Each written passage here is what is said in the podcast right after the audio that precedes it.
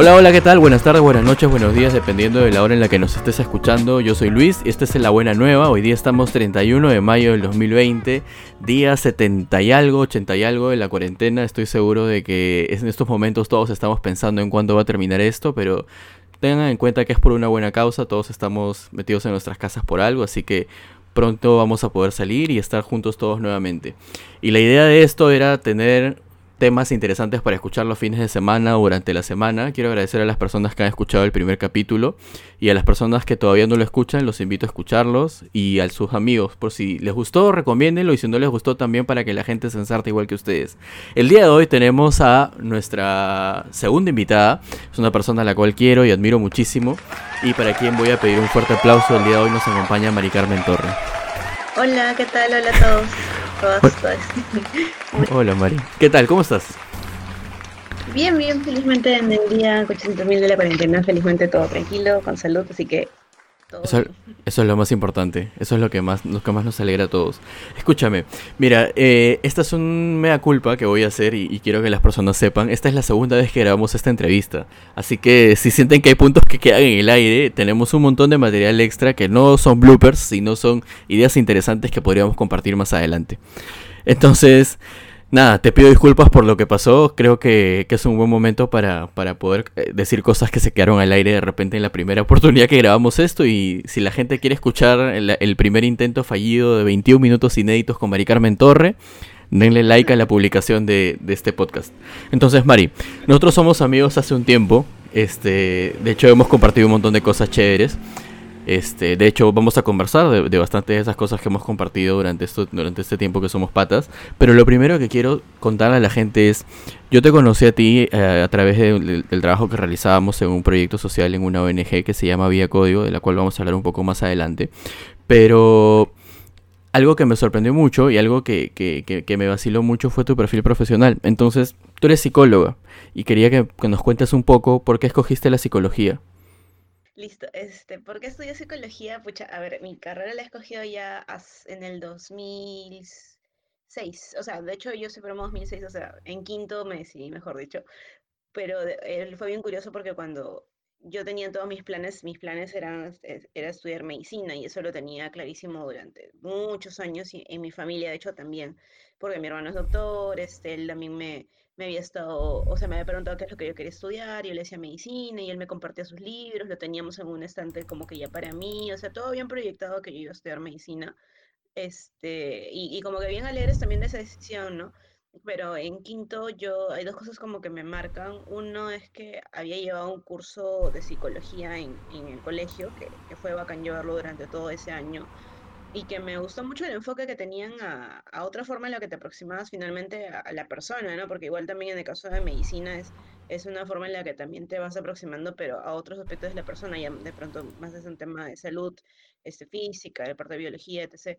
Pero en el caso de psicología me pareció muy chévere también y algo que enganchaba mucho conmigo en ese enfoque y, este, y aparte porque una de las cosas es de que en mi caso yo había estado este, eh, siendo catequista dos años para primera comunión para pequeños y me fue, pues es algo como que medio cliché que se podría decir, pero realmente con esa experiencia recién me di cuenta que cada persona era todo un mundo bien complejo, bien interesante y, y que quería conocer más, ¿no? O sea, como que quería conocerlo ya más, pero desde una parte profesional y acompañar también desde ahí.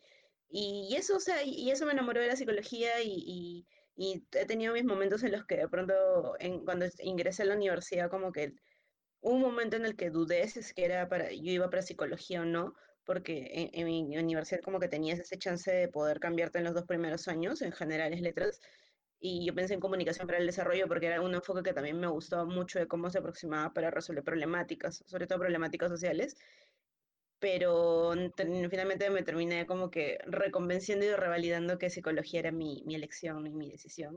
Y, bueno, años después aquí estoy. Oye, qué chévere. Pero entonces, o sea, siempre estuviste, o sea, desde que estabas en el colegio y tuviste esta experiencia de que te quedes y, y todo lo demás que me cuentas, empezaste a, a, a, tener el tema de la psicología, pero ¿solamente tuviste en mente psicología y medicina humana o en algún momento pensaste algo más? O sea, aparte de comunicación para el desarrollo que también me has contado, ¿no? Durante el colegio, en algún momento creo que pensé veterinaria, pero fue una etapa. O sea, una etapa muy corta. Una etapa en la que los videos de PETA salían a cada rato en, en este, en Hi-Fi. Claro, seguro. Y fue como que quiero ser veterinaria, puedo ser veterinaria. Pero duró así nomás. Este, y en algún momento pensé periodismo, me acuerdo, pero igual en secundaria me acuerdo. Me acuerdo fue, pero igual fue algo muy corto.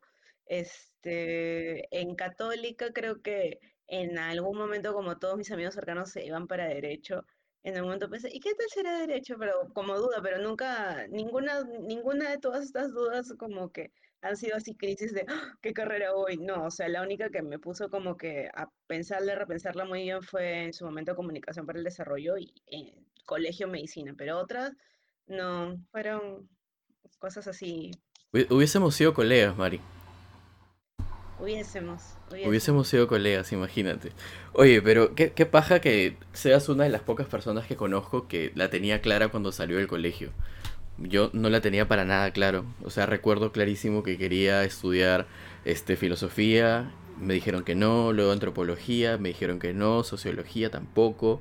Y al final terminé estudiando derecho. O sea, me encanta mi carrera, amo mi carrera, pero, pero definitivamente este, no era mi primera opción. Y escúchame, ahora, cuando tú decidiste estudiar psicología, ¿en qué momento decidiste estudiar en la Cato? Porque de hecho es algo que va a ocupar buena parte de la conversación. Porque la, la católica, o sea, siempre que converso contigo, inevitablemente mencionas de la católica por lo menos uno, dos o, o tres veces. Entonces, este, quisiera saber cómo, o sea, normal, ¿no? Pero te vacila tu universidad. Creo, creo que muy poca gente tiene ese sentimiento, como la gente que estudia, y sin estereotipar, la gente que estudia en la Católica o en la San Marcos, este, tiene, tiene ese tema bien metido de yo estudio en tal, estudié en tal sitio o estudio en tal sitio. Pero de repente los que estudiamos en otras universidades, este, no tenemos esa, ese, ese feeling, ¿no? Este, pero sí, sí me interesa mucho conversar bastante la Cato. ¿Cómo decidiste ingresar a la Cato y cómo decidiste estudiar? Ya, ya tenías decidido estudiar psicología, pero ¿cómo decidiste estudiar en la Católica?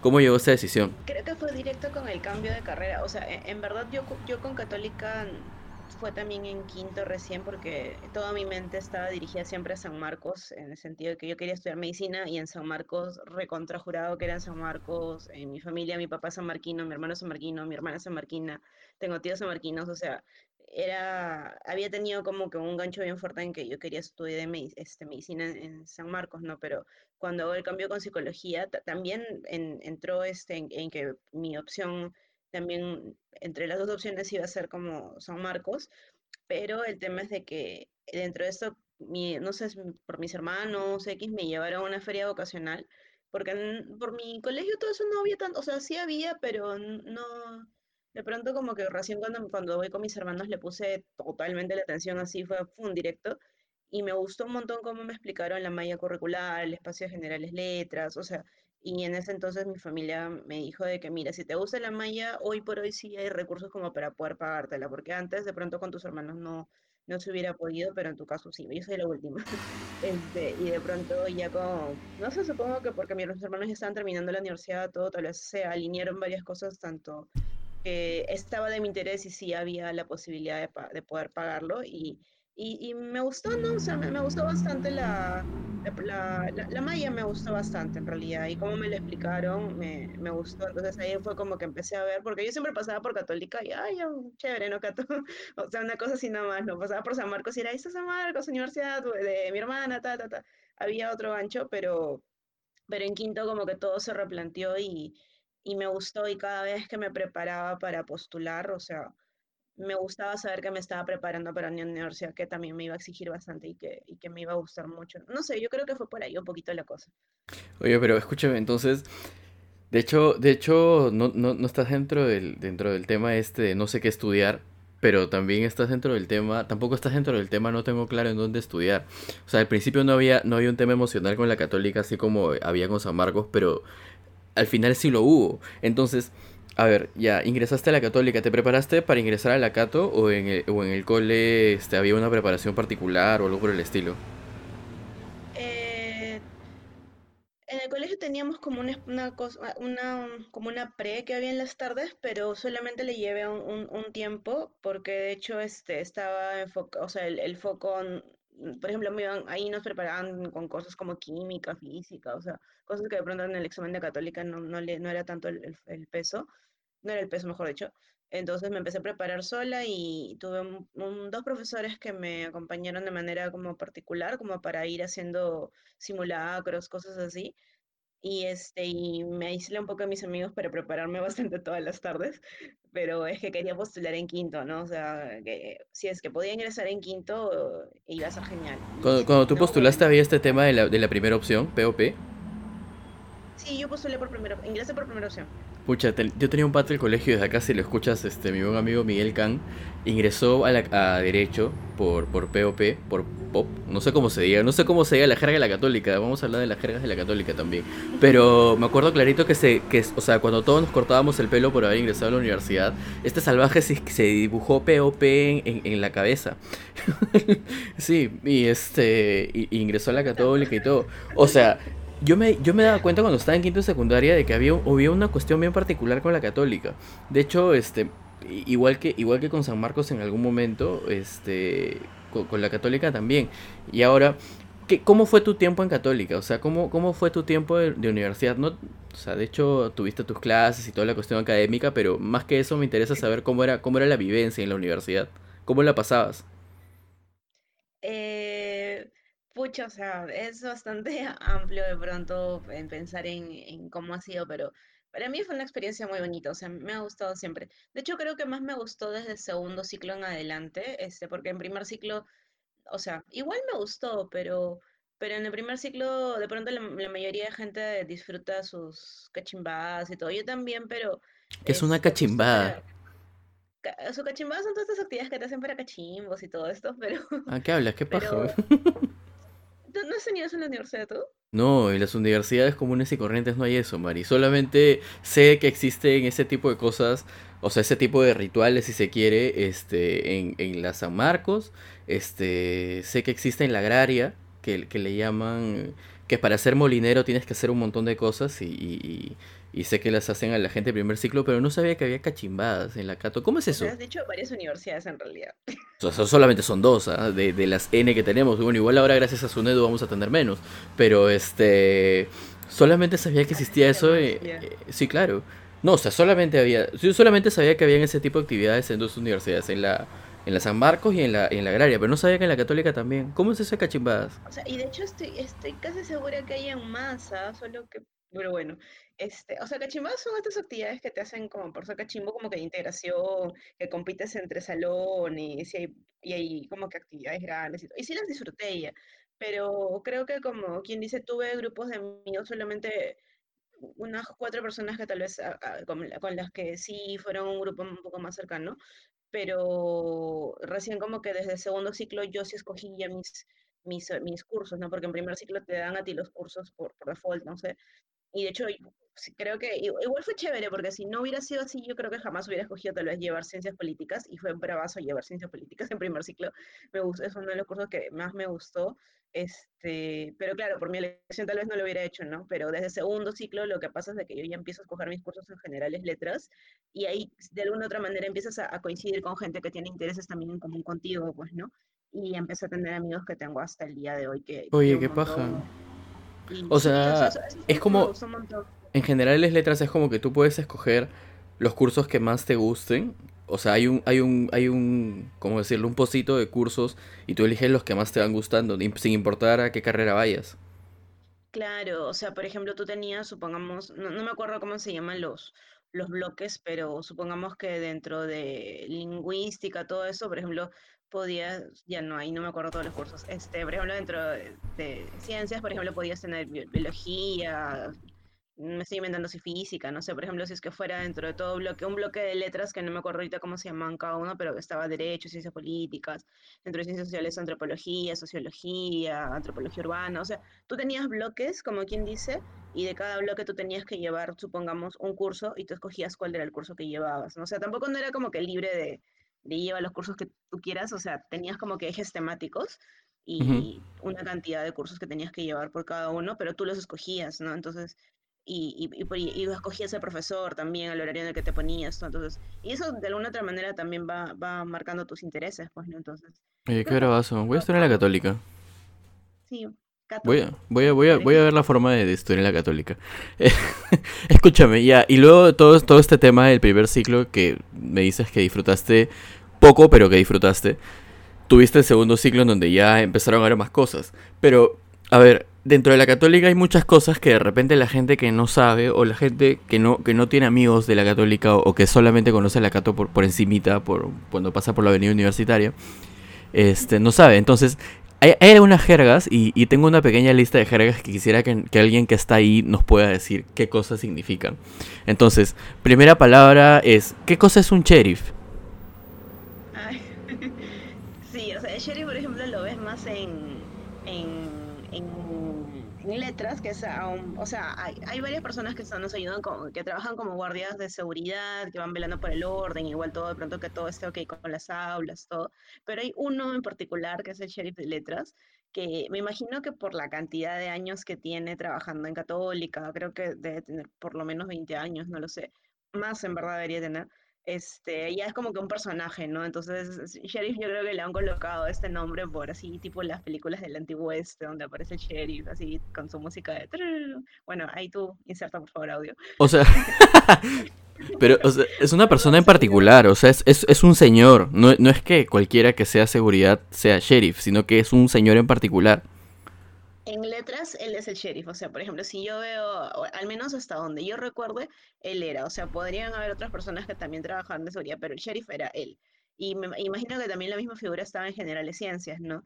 Este, pero sí, o sea, creo que el, el que menos que ha pasado, igual uno cuando, por ejemplo, yo he estado ahí cuando era, estaba en letras y ahora he, regresado, no sé, pues cuánto, 10 años después que regresó a la universidad, él sigue trabajando ahí y sé que le siguen llamando sheriff y todos con el mismo cariño también, cariño y respeto que se le tiene. Entonces, es como que un personaje emblemático, ¿no? Ilustre. Ilustre. El día, el día que, que, falte él no va a ser tan importante como el día que falte el maestro Marcial Rubio, estoy seguro. Este. Desde aquí un saludo al maestro, por favor. La gente que estudia Derecho sabe que, que Marcial Rubio es un infaltable en, en todas nuestras bibliotecas. Este. Pero bueno, tenemos también este el tema este. A ver, tienes un montón de personajes o de cosas dentro de Católica. Los, los venados. Los venados también son unos personajes importantes. Realmente andaban libres por ahí con libre albedrío y podían hacer lo que les daba la gana. Hemos recibido denuncias serias de varios escuchas que señalan que los venados se llevaban su comida. ¿Esto pasaba así? O sea, ¿hay, hay, hay de verdad un, hecho que suceda de esa forma? ¿O, ¿O son temas anecdóticos que le han pasado a unas cuantas personas? Aquellas épocas que sí se podía y los venaditos eran, nuestros venaditos como que estaban libres por todas partes y, y no sé, era parte del, de estar en Cato, ¿no? O sea, no, que ahora ya no están, o sea, están en un ambiente como que separado, entiendo como que mayor cuidado. Bueno, la verdad sí me parece, sí, me pongo a pensar ahorita cómo están, o sea, chévere sería si estuvieran libres por toda la universidad para que tengan más espacio, ¿no? Ojalá sea así, no sé cómo nadie va, este, pero eh, durante, antes de la pandemia, antes del COVID, o sea, ya estaban en un espacio como que separado, como que solamente para, para ellos, entiendo. Solo apto para, venados. El control, el tema del cuidado de su alimentación y todo, porque también, claro, o sea, afuera cuando ellos estaban, era chévere porque tú caminabas y ¡pum! aparece un venadito, ¿no? Es como que ves a otro y aparece otro venadito. Entonces, era, era como que bacán y verlos cruzar la vereda, tú estás pasando, es como que ya a ver qué pasa el venado antes que tú, no sé. o sea, era bacán, pero, pero claro, lo que pasaba es de que a veces, o sea, la gente también en las cafeterías, o sea, uno come también a veces en el pasto, o este, o, claro, te sientas ¿no? en, los pasos con tu, con tu grupo, todo, y estás comiendo, un piqueo, lo que fuera, y, y cuando no era que de la nada te atacaban y te llevaban la comida, o sea, tampoco era así, no, no, no ha sido como que así, sino que, por ejemplo, si dejaban la bandeja, este, la bandeja ahí puesta con alguien que de pronto había dejado su pan o algo así, no sé, pues claro, eh, venía el venado y caminando y se lo llevaba. Los que sí eran bien rápidos y veloces eran las ardillas, ellas sí se lo ellas sí tenías, te descuidabas y te lo podían como que en algún momento una que otra, no todas, pero había un par que sí eran más avesadas que las otras. ¿Cuál, monos en templos budistas? Cual monos en templos budistas se, se, llevaban la comida, las cosas. Qué loco. Escúchame, otra cosa más. Hubo, una época que hubo un, concurso de, de, como que las cosas que representan a la católica, orgullo católica. Entonces hablaba mucho del famoso tío Bigotes. Para la gente que esto se escucha y que no sabe qué es el tío Bigotes, no sabe lo que representa la perfección de la hamburguesa, este, coméntanos. O sea, ¿qué es para una persona de la Cato el tío Bigote? El tío Bigote es todo un personaje en la Cato es un personaje que todos deberían de conocer, que no todos tienen el gusto tal vez de conocerlo, pero que deberían de. Y, este, y es una persona súper querida, o sea, que no me acuerdo el concurso exactamente, pero sí sacaron como que algo así como que de, de, de Orgullo Puc, no, Orgullo Puc no era, no me acuerdo qué fue, pero era, claro, como que estas cosas que eran bien bien simbólicas de católica y, y, creo que se lo pusieron en un banner, el tío Bigote, me acuerdo, no sé.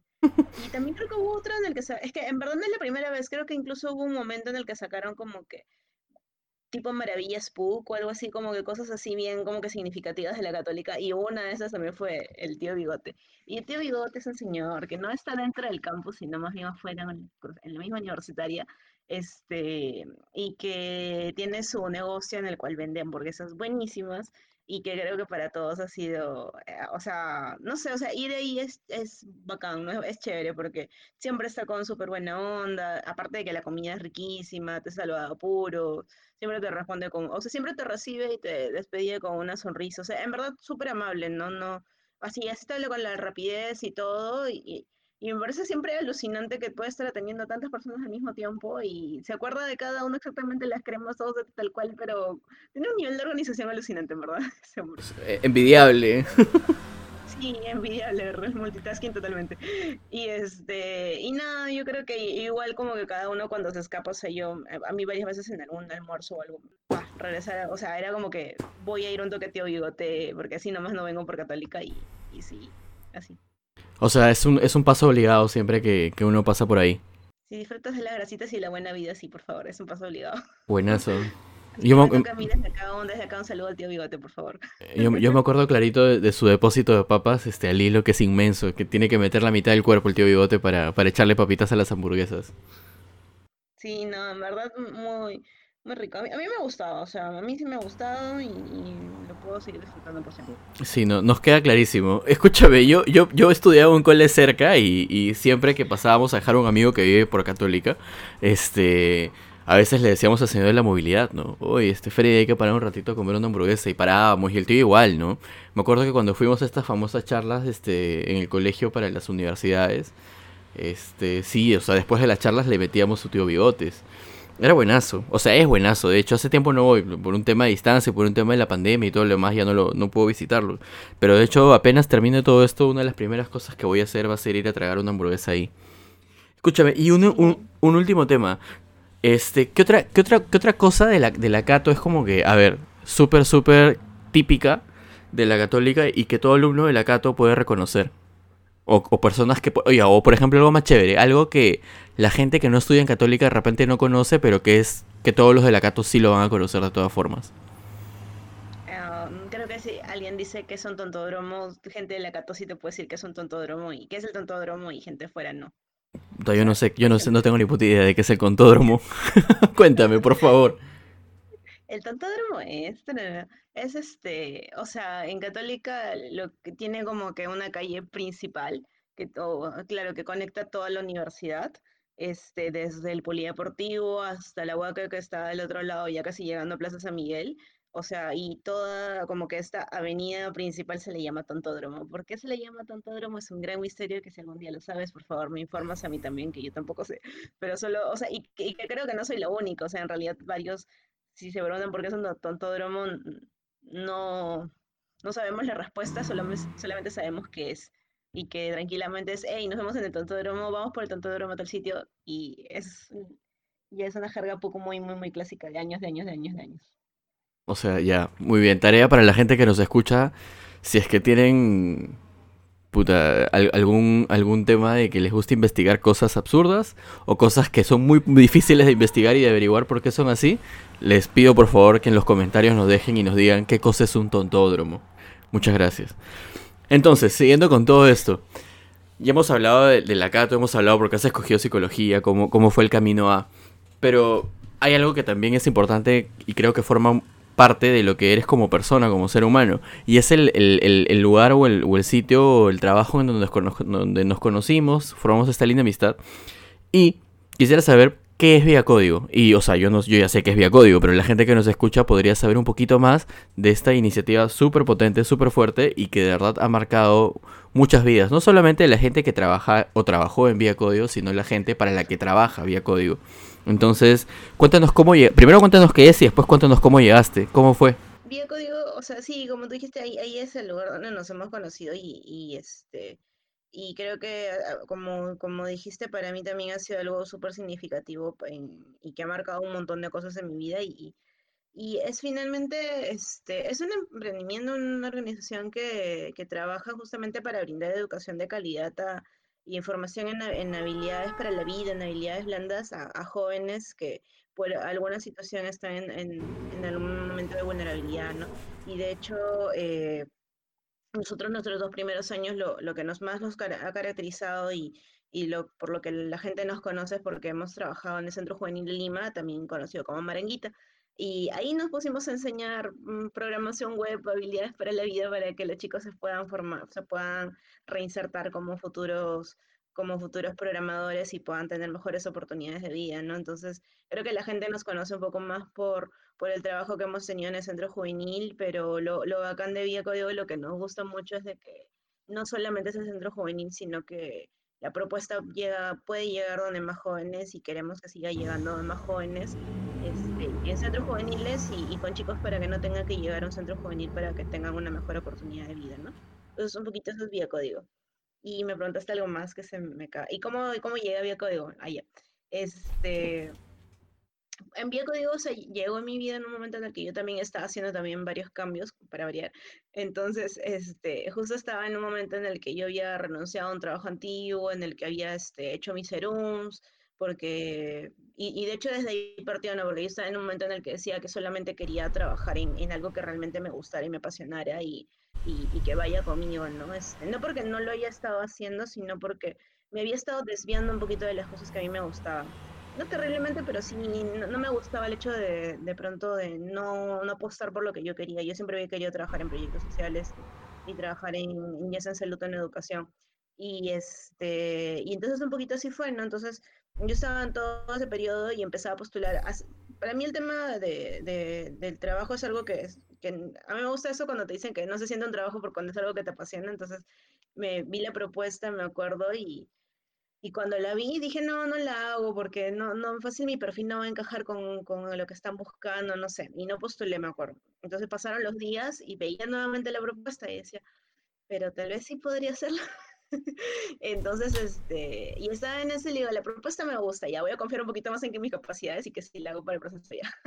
Y este, y postulé y, fue todo un tema, ¿no? Porque de hecho justamente estaba recién comenzando el trabajo en el centro juvenil, estaban buscando una persona que pueda coordinar justamente el trabajo de psicología con los chicos y y llegar ahí pues fue, fueron cosas como que se fueron, a mí, a mí me gusta cuando las cosas siento que se acomodan y, para mí Vía Código justamente fue eso, porque fue que se acomodó mi experiencia previa con jóvenes, ya en un voluntariado que trabajaba en coding para enseñanza en, en habilidades digitales también con jóvenes, en ese momento que yo estaba haciendo cambios en mi vida, y en esa oportunidad justamente que como que tenían el lienzo en blanco para hacer una propuesta y apostar, ¿no? Entonces como que todo se acomodó para creo que tanto para con Vía Código como para yo poder estar en Vía Código y, dar justamente eso que quería aportar en ese momento también en el que estaba, ¿no? Y pasé por varias pruebas, no solamente las entrevistas, sino también de retos que había, que eran parte del proceso de selección, este, hasta que ya, o sea, fue, fue el, el, la última entrevista, la última fase en la que, bueno, me dijeron que se había entrado, que les había gustado mi perfil y, y, nada, y, y, acá sigo, unos añitos después. Y además que el, y además que el gran Pedro Bauman, para, que el, para quien mandamos un gran saludo desde aquí si es que nos está escuchando, tiene un ojo increíble para las personas. De verdad ese pata tiene un don que, que he visto muy pocas veces. Y, y, de hecho, cuando, cuando yo llegué y nos conocimos y todo, este, nota, o sea, al principio había este tema de llevo una chamba nueva y no sé cómo hacer las cosas y todo lo demás. Y creo que con Alex, para quien también mando, mando un gran saludo, y en realidad para toda la gente Vía Código, sobre todo para el hombre con, con, la personalidad más particular que he conocido en toda mi vida, este, un saludo para, para Essen Espinosa, si es que nos escuchas Essen, te mando un saludo amigo, sigue siendo como eres, por favor, nunca cambies. Y ve, este, te, te, invito al podcast para que la gente conozca un poco de lo que estamos hablando y, y de tus reflexiones tan interesantes. Pero, de hecho, todas las personas que, trabajamos en, ese momento, creo que coincidimos siempre en que muchas de las cosas que, se lograban, este, se lograban gracias a, la chamba que tú le metías. Y no solamente la, gente del equipo, ¿no? sino los chicos con los cuales trabajábamos, este, las cosas que se fueron logrando poco a poco, en gran medida eran parte de, la chamba que hacíamos todos para, para, para empujar el, barco, ¿no? Y siempre te he escuchado hablar de, de cosas, o sea, a ver, yo te he escuchado hablar de tres cosas siempre, que siempre me han, me han, hecho sentir este que es chévere apasionarse por algo. La católica, que creo que ya quedó clarísimo, este, vía código y, los caporales, que es algo de lo que vamos a llegar más adelante. Pero, de hecho, este, otra cosa interesante que, que, que, es bueno comentar respecto al, al, tema de vía código es los concursos y los temas que se fueron viendo durante el camino. Entonces, cuando estábamos más o menos a mitad de, camino, yo digo a mitad de camino porque mi camino en vía código terminó, este, yo ya no trabajo en vía código, pero el tiempo en el que estuve, más o menos a la mitad del tiempo en el que estuve, este, me acuerdo mucho que, que, se hablaba de un premio por los objetivos del desarrollo sostenible y, y, hablabas mucho y, y, nos mandabas un montón de información y era muy chévere, pero me acuerdo también que Pedro dijo, que al momento que, se ganó el premio, Pedro dijo, sí, esto lo hemos ganado porque Mari Carmen le puso todo el punche. Entonces, ¿qué, qué, era eso? ¿Qué, es un, qué, era, el premio por los objetivos de desarrollo sostenible? ¿Y cómo, cómo Vía Código encajó ahí? ¿Y cómo es que ganamos ese, ese premio? Y digo ganamos porque en esa época estaba en el equipo. Pero me quiero, me quiero sumar. Yo solamente aporté... Yo aporté para la foto. O sea, la foto, la foto, la foto tuvo una persona más de Vía Código ahí porque estuve ahí. Este, pero bueno, ¿Cómo, se postuló? ¿Qué era? ¿Qué es? ¿Y, qué significa para, para Vía Código y qué significa para ti también haber ganado ese premio? Sí, o sea, el POTS es un reconocimiento que se hace desde el año pasado. Este, en el caso de nuestro país, justamente lo que buscaba es reconocer ya sea empresa, a ONGs, emprendimientos, a diferentes instituciones que estén aportando para el cumplimiento del objetivo de la Agenda 2030, ¿no? Que justamente lo que busca, y eso se planteó desde, desde las Naciones Unidas en realidad, ¿no? En, en cooperación justamente para ver de que para el 2030 nosotros podamos ser un mejor mundo, un mundo que sea más sostenible, más justo para todos y todas. Y justamente para eso se establecieron 17 objetivos, ¿no? Que, que apuntan justamente a, a este gran objetivo general grande que de hecho es un, reto bastante ambicioso, pero igual yo creo que si es que tanto desde el sector privado, el sector público, desde el, ejercicio ciudadano de cada uno se aporta, para eso sí es algo que nos podemos aproximar lo, más que podamos, ¿no? Entonces, este, yo me acuerdo que cuando vi esto, vi que había el, año pasado, que era la primera edición, o sea, yo vi como que dije, oye, el código encaja perfecto porque nosotros aportamos justamente en el campo de educación bastante y hacemos esto otro, entonces, y lo comenté con el equipo y, de hecho, o sea, fue como que apenas escucharon la idea, también fue un sí inmediato, decía y que sí, que se haga. Este, y lo que Pedro de pronto decía es un poco que, que estuve ahí empujando el, el, el, la postulación nada más, porque en realidad era, era visibilizar este, el trabajo que habíamos hecho a lo largo de dos años, ¿no? Y, este, y, fue, y fue bastante chévere porque justamente fue el, eh, con el equipo igual que, que, era pensar en las ideas principales de qué es lo que se quería mostrar de vía código, pero no solamente con, con el equipo tipo nosotros de este lado, sino también con los chicos, con los adolescentes que justamente recién habían terminado, estaban como egresados y que nos seguíamos viendo en los talleres que estaban en el centro. Y también estaban enterados de la postulación, también estaban enterados de la idea, también ayudaron con la selección de fotos, de, de las ideas principales que también querían que se rescate de pronto de cómo querían que el resto también los vea y, su cambio, ¿no? Entonces, y eso fue, eso fue algo que fue bien significativo y bien bonito, porque creo que tal vez fue lo que se sintió un poco de la propuesta, ¿no? Y, básicamente era eso, ¿no? Era buscar, buscar un reconocimiento y, de como quien dice, visibilizar que se están haciendo todas estas diferentes iniciativas que están apuntando a eso y que se, que se está logrando y que se están teniendo objetivos que se están alcanzando, ¿no? Y eso fue como que bastante bonito, entonces tenían diferentes ejes. En el caso de nosotros, pues que apuntábamos a, a objetivos, apuntamos objetivos que tienen que ver con educación de calidad y con y con justicia.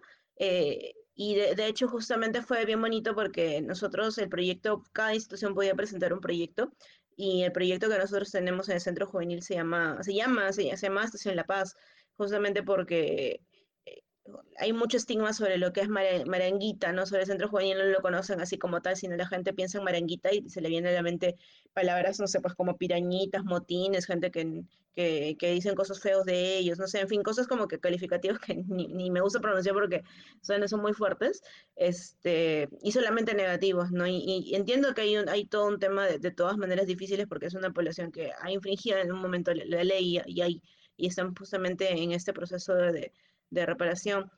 Pero lo que fue bacán fue que el, proyecto Estación La Paz se llama justamente porque Marenguita o el Centro Juvenil está en, en la avenida que se llama La Paz, ¿no? Entonces es una forma también de resignificar que justamente es este, eh, este espacio que es como nosotros lo que le decíamos Estación La Paz es como una parada en su vida, ¿no? Como una estación de tren, ¿no? Esta es una parada y la idea es que luego cuando ellos continúen, continúen con, con nuevas oportunidades en las que se puedan reinsertar.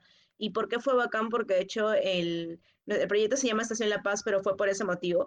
Eh, pero justo la categoría en la que nosotros ganamos fue paz, ¿no? O sea que, que justamente es toda esta, esta, categoría en la cual apunta iniciativas que estén buscando un mundo que pueda ser más justo, más pacífico para todos, para todas. Y, y creo que el enfoque que nosotros les damos desde el trabajo con esos chicos fue bonito que sea reconocido, ¿no? Y que, y que la gente tal vez lo pueda, al menos en esta oportunidad como el post, haya tenido la oportunidad de ver también estos espacios con los ojos con los que nosotros también lo vemos, ¿no? Y bueno, entonces, nada, eso es un poquito fue post y, la experiencia que fue para nosotros como vía código, ver, como que ganado ese reconocimiento, ¿no? Que creo que fue lo más importante. Súper chévere. Yo me acuerdo mucho el evento, creo que fue uno de los primeros eventos grandes de, relacionados al tema de responsabilidad social, el tema de emprendimiento social al que asistí. Y de hecho, este me gustó mucho todo el evento. Me acuerdo que escuchamos charlas muy motivadoras, escuchamos charlas de, de, de quien entonces en ese momento era el primer ministro, este, Salvador del Solar. Este, hablaba muchas cosas importantes y algo muy bonito que me llevé y, y que tú acabas de decir que me parece súper interesante es que Solamente cuando están juntos el gobierno, las empresas y el sector civil es que se pueden lograr cambios tangibles. Entonces, trabajando juntos, remando todos juntos y con esta iniciativa tan bonita que son los Objetivos de Desarrollo Sostenible, que la gente que nos escucha puede encontrarlos, creo que es lo más fácil del mundo poner ODS en Google y te va a salir N información interesante sobre, sobre este tipo de, iniciativas o este tipo de proyectos y, y tienes todo un año para desarrollar un proyecto que realmente creas que puede impactar y que puede tener este, este reconocimiento, ¿no? Y más allá del reconocimiento, el solo hecho de encontrarte y conocer con otras organizaciones u otras personas que están tratando de hacer algo para mejorar el mundo es muchísimo, muchísimo más valioso que cualquier premio que te puedan entregar, ¿no? Es, o sea, fue algo maravilloso. A mí me gustó un montón la experiencia. Sí, fue, fue una bonita experiencia. Aparte porque nosotros pensamos que de pronto ya no habíamos ganado y tuvimos una doble, tuvimos una montaña rusa porque fue, ay, no hemos ganado, pero no, importa porque hemos participado y ta, ta, ta, y fue, había código salió no. De, de, desde... emociones en tres segundos, procesamos la pérdida y, y, y haber ganado. Escúchame, le escribimos a Pedro y le dijimos, Pedro, no ganamos. Ah, no, no, sí, sí ganamos, sí ganamos. ¡Ah! Sí, fue, fue chévere. O sea, y como dices, lo, lo bacán de esos espacios es de que, o sea, tienes el, el, momento de poder conectar con, con cuántas otras cosas están haciendo y, y, como tú dices, tal cual, ¿no? Que encajen estos, tres, estos tres ejes es bien importante y que se puede lograr, o sea, de hecho que en el que nos podemos aproximar, ahorita el reto es mayor con todo esto que estamos pasando y que hay tanta paralización y todo, pero, pero creo que el tener contacto con este tipo de espacios y experiencias y, y, y, no sé, y, en general un poquito con, con, con este tipo de iniciativas te da sí ese empuje de ver, oye, o sea, igual se puede y se puede seguir empujando el coche, como quien dice, ¿no? Entonces, e, eso, eso es bacán, o sea, en verdad. Y lo siguiente que se ganó, o lo siguiente en lo que se concursó y, fue todo un éxito, fue el desafío Kunan. Yo sé que no ganamos como, como en la categoría principal, pero sí ganamos una de las categorías y, súper interesante el enfoque que se le dio a, esa postulación. Entonces, cuéntanos un poquito, se ganó POTS y luego de eso se ganó Kunan. Y, también estuviste en un bootcamp que se hizo en, en Ica, me parece, o en Paracas, en la que estuviste compartiendo con un montón de gente que también está dedicado al emprendimiento social y que son súper capos. Dentro de ellos, este, Pixet, estuvo este, las polleras de Aus, estuvieron este, Yikwa, estuvieron un montón de emprendimientos súper potentes. Entonces cuéntanos también cómo, fue esa experiencia, porque una cosa es verlos en Lima, tener reuniones y otra cosa es convivir prácticamente con gente que tiene tantas metas interesantes y, tantos enfoques chéveres que, que pueden ayudar a, mejorar un poco la convivencia del ser humano con el planeta y, o sea, y la convivencia de, de, los propios seres humanos entre sí. ¿Cómo fue esa experiencia? Sí, o sea, de hecho esa experiencia fue muy bonita y fue una de, es una de las experiencias que creo que me ha enriquecido un montón como persona y, después en ese orden, ¿no? Como persona y, después como profesional, porque en verdad, como tú dices, tal cual el poder ver estas otras iniciativas, el, el poder este, tener este espacio justamente desde el emprendimiento social fue muy significativo. Y para mí fue como un, una, una de esas coincidencias bonitas y, tal vez como casi como un regalo, no sé, porque de hecho la, la persona la, la que iba, este, la, la, persona que nos, nos, nos tenía que representar un poquito es Pedro, ¿no? que él es nuestro director en Vía Código, pero por temas un poquito ya tal vez este, personales y, y, de salud no se pudo, pero presencialmente, como quien dice, entonces yo estuve un poquito más a manera de representación de pronto del equipo y en este caso justamente de él, ¿no? Para poder aprender todo lo que se podía y, y, bueno, entonces ha sido un poco desde ahí, ¿no? O sea, Kunan ha sido un full trabajo en equipo, o sea, en mi caso tuve la suerte de estar en el, en el bootcamp, pero todo el proceso ha sido con, con el equipo y, y, estando detrás para poder, en el caso de, de poder eh, eh, presentar nuestra propuesta y que las personas lo conozcan y, y, en ese caso que nosotros pudimos ganar, pues no, en el caso de la categoría de educación con impacto. Y de hecho, para las personas que no, no conozcan de Kunan o no sepan qué es Kunan, o sea, Kunan es, es como un ecosistema del emprendimiento social en nuestro país, o sea, que permite justamente que eh, de todos los diferentes emprendimientos sociales se empiecen a poder interactuar, en, con, eh, poder conectar, poder generar este, alianzas en las cuales permite justamente que se dé un impulso al emprendimiento social.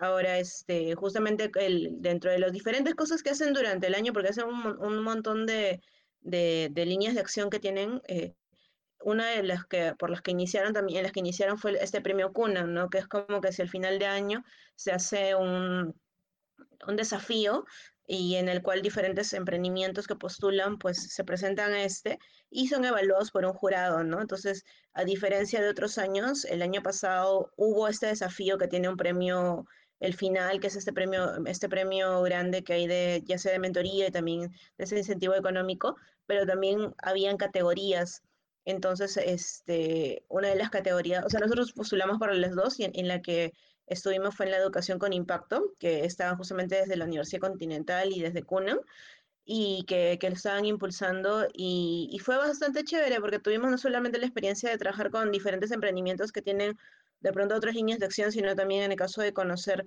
cuáles también están trabajando en el campo de educación, por ejemplo, en el caso con Cantaya, que tú, que, con el cual estuvimos en, en el caso de educación con impacto y compartimos también bastante y, hubo bastante feedback sobre cómo seguir trabajando en el campo de educación en Perú, ¿no? Cuando hay tantas, tantas problemáticas, tantas deficiencias también como parte de, de nuestras propias características tales que tenemos como sistema, ¿no?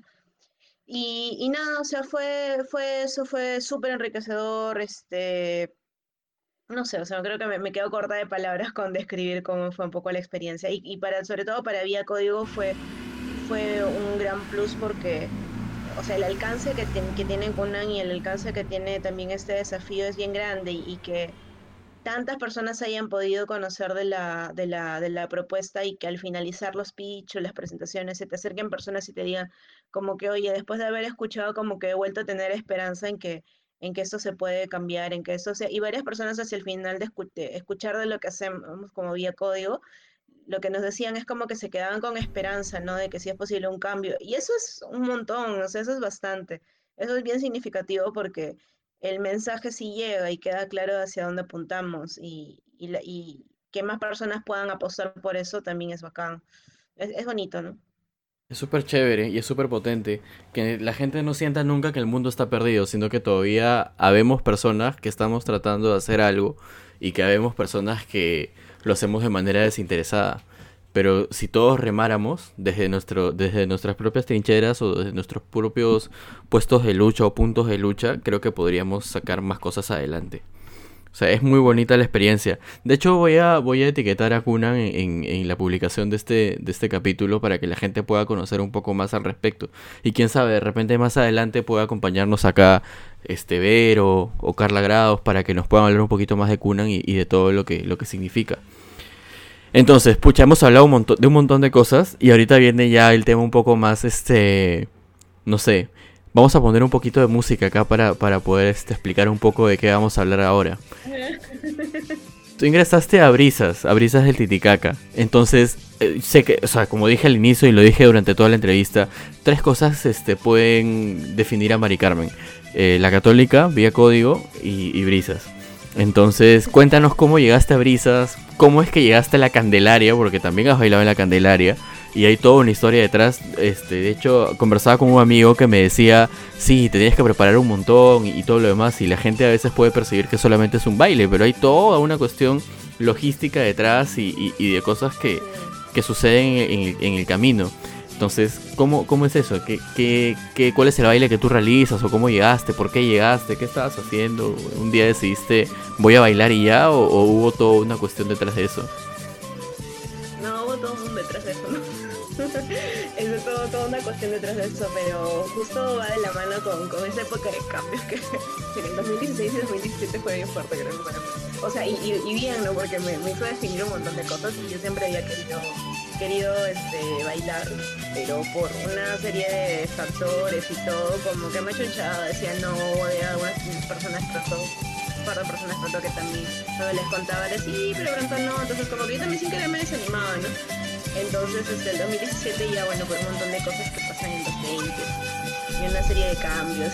Y precisamente este podcast es para los que, las personas que están en los 20, llegando a los 30 y, y queriendo seguir en los 15. Entonces está perfecto que lo digas. Sí, o sea, es que ¿quién no pasa por eso? No sé, de pronto terminas la universidad, terminas una relación y estás evaluando un montón de tu ruta profesional, académica, o sea, hay un montón de, cosas que a veces uno se empieza a repensar, ¿no? Entonces, y una de esas tantas cosas fue como que ya no solamente no que, o sea, quería como que chambear en las cosas en las que quería y también quería como que hacer esas cosas que siempre a veces les había pateado o yo misma me había dicho que no, ¿no?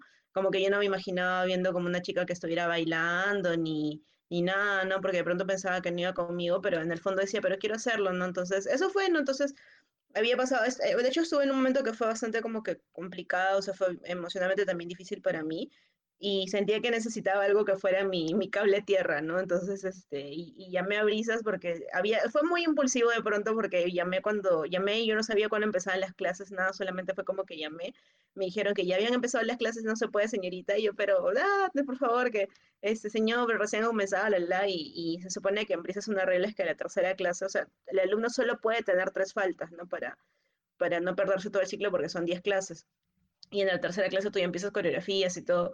Y este, pero le rogué, le rogué, le rogué, le recontra rogué al señor hasta que me encontró un cupo, pero obviamente estaba prohibida de faltar alguna clase más porque estaba en el límite. Y este, y desde ahí he sido feliz. porque bailar, o sea, no solamente el bailar como una manera en la que te permites hacer esas cosas que querías, sino que es muy chévere porque a mí Brisas como me ayudó a, me, me hizo como que conocer e, estos, estos lados míos que parece que, que también me, me los, los, tenía justamente ahí tal vez escondidos, no sé, y me permitió disfrutar un montón, creo que de disfrutar desde el momento uno y, y tener amistades que, que, también tienen esta pasión por toda nuestra cultura que tenemos como país, específicamente por el folclore, por nuestra música, de pronto con esa identidad nacional que está un poquito más relacionada desde nuestras tradiciones. Y es muy bonito porque hay gente que cuando escucha, eh, no sé, pues de pronto amigos muy cercanos con los que escuchamos una canción, un paso y se emocionan y entienden esa emoción que tú tienes y, y es como que siempre como de pronto acompañarnos en eso, ¿no? Y, y no sé, o sea, creo que hay otro tipo de conexiones que uno va teniendo.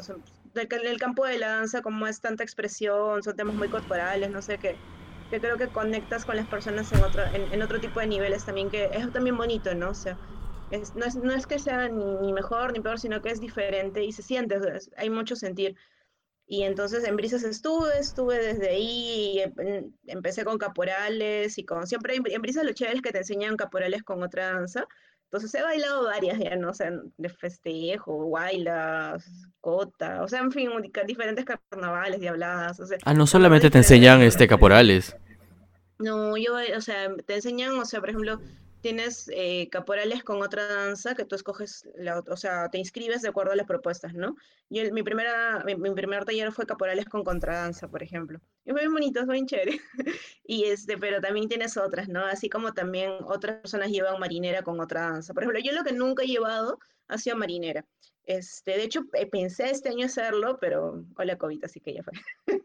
este, y al menos no grupalmente, pues no de pronto me podría llevar a nuestros talleres que están haciendo virtuales, que podría ser, ¿ah? pero y de la selva tampoco, porque no, no sé, todavía no he conectado con ese lado de la selva, es al menos en danzas, me gusta verlos, pero sí, no creo que tener el físico para bailar de la selva todavía.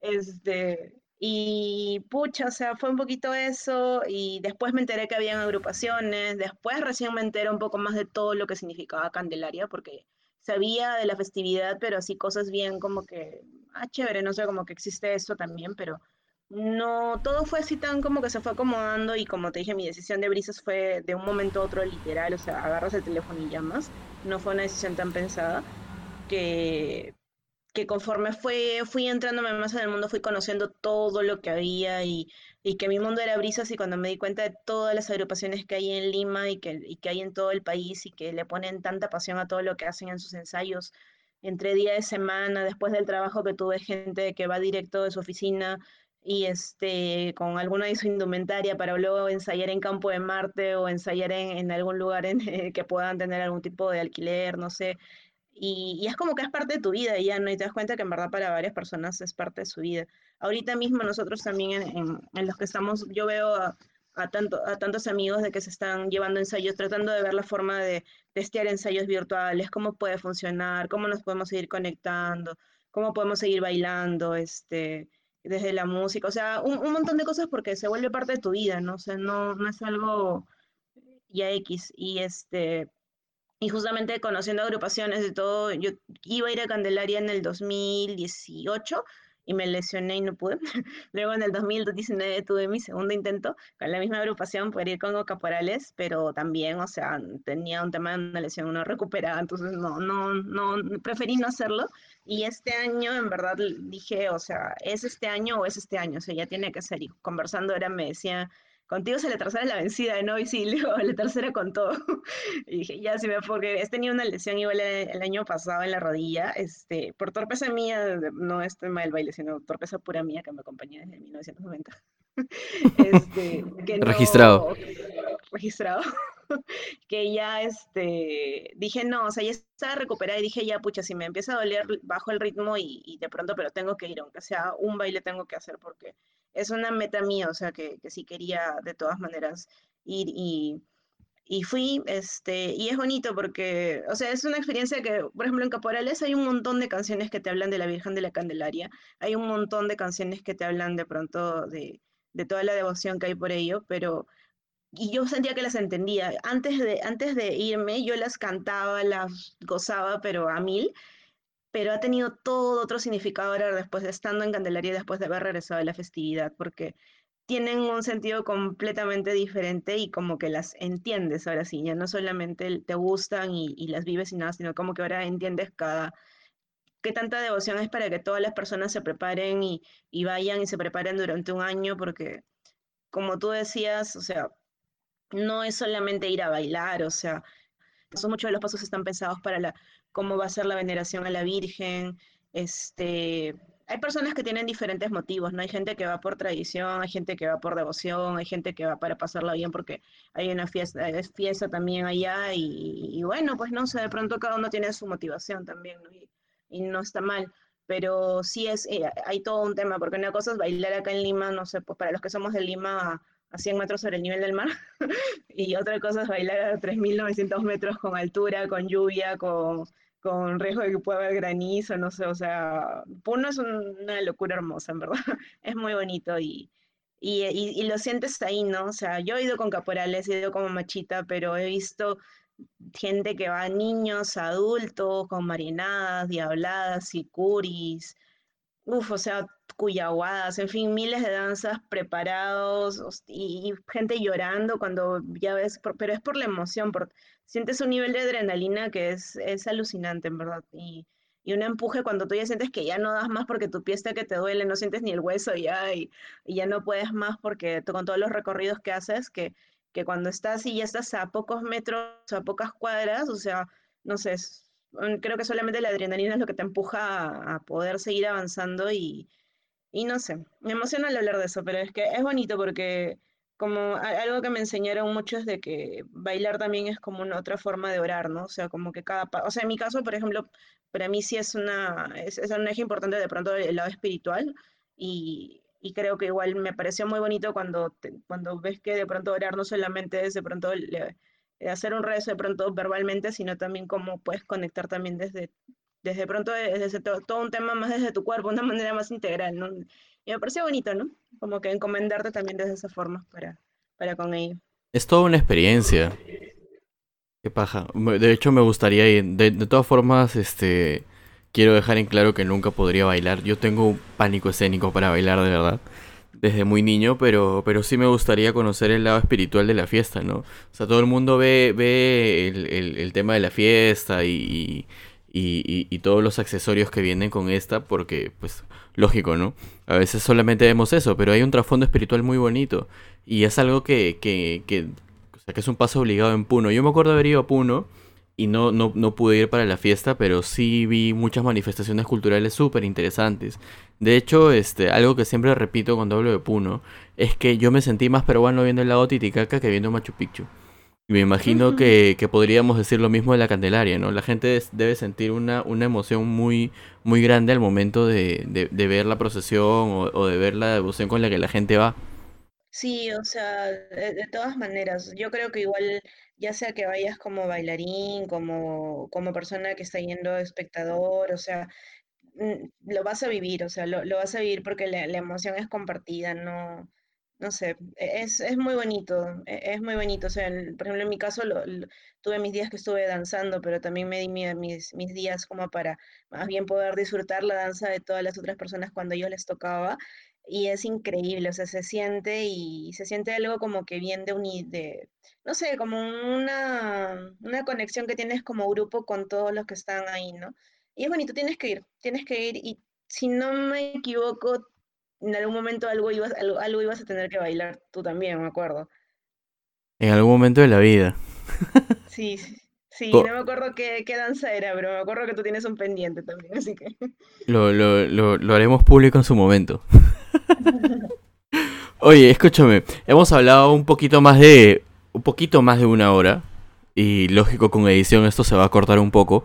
Pero igual quiero agradecerte un montón por tu tiempo y estoy seguro que la gente que escucha esta conversación va a sentir muchas cosas interesantes y va a poder también llevarse un mensaje súper positivo de las cosas. O sea, eres un crisol de, de, cosas, Mari, y siempre voy a decir lo mucho que te admiro. Me gusta mucho la, la manera en la que haces las cosas y me gusta bastante la manera en la que proyectas tu manera de ser a la gente. Entonces, para terminar y que la gente que nos escucha se pueda llevar algo de ti, aparte de la, de la maravillosa conversación que ya hemos tenido, queremos pedirte que nos recomiendes un libro y una película.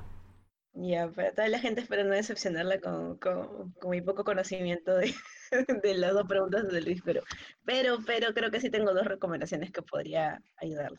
Este, o sea, en películas no, no, no, no, siento que me estoy un poquito desactualizada, pero hay una que siempre me, me gusta verla y la vuelvo a ver cada cierto tiempo, que es este Comer, Rezar, Amar. O sea, es linda, es, es, es bonita, es como para verla en diferentes momentos, sobre todo si te gusta viajar y, y repensar en los cambios que a veces uno tiene en, diferentes momentos de la vida, no sé.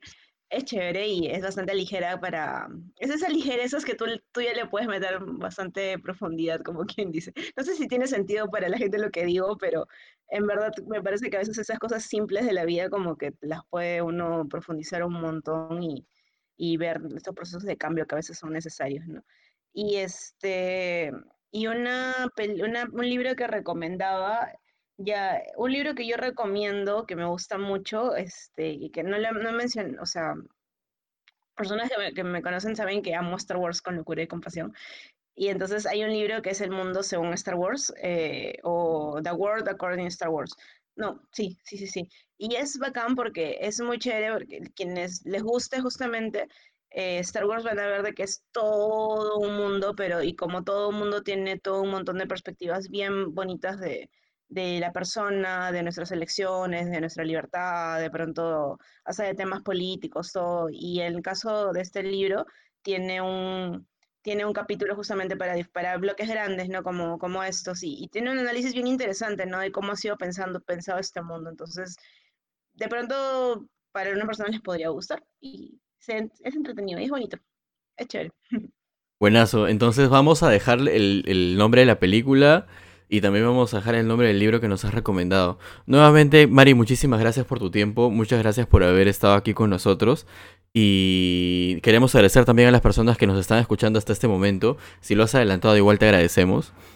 Pero sería muy bueno que escuches toda la conversación y todas las, todas las demás conversaciones que se vienen en La Buena Nueva. Síguenos en Facebook como La Buena, la Buena Nueva FB y en Instagram como La Buena Punto Nueva. Tenemos una conversación nueva todos los domingos a las 7 de la noche. Ya sabes, si tienes algo que contar, cuéntalo en La Buena Nueva. Hasta la próxima semana con todos. Chau, chau.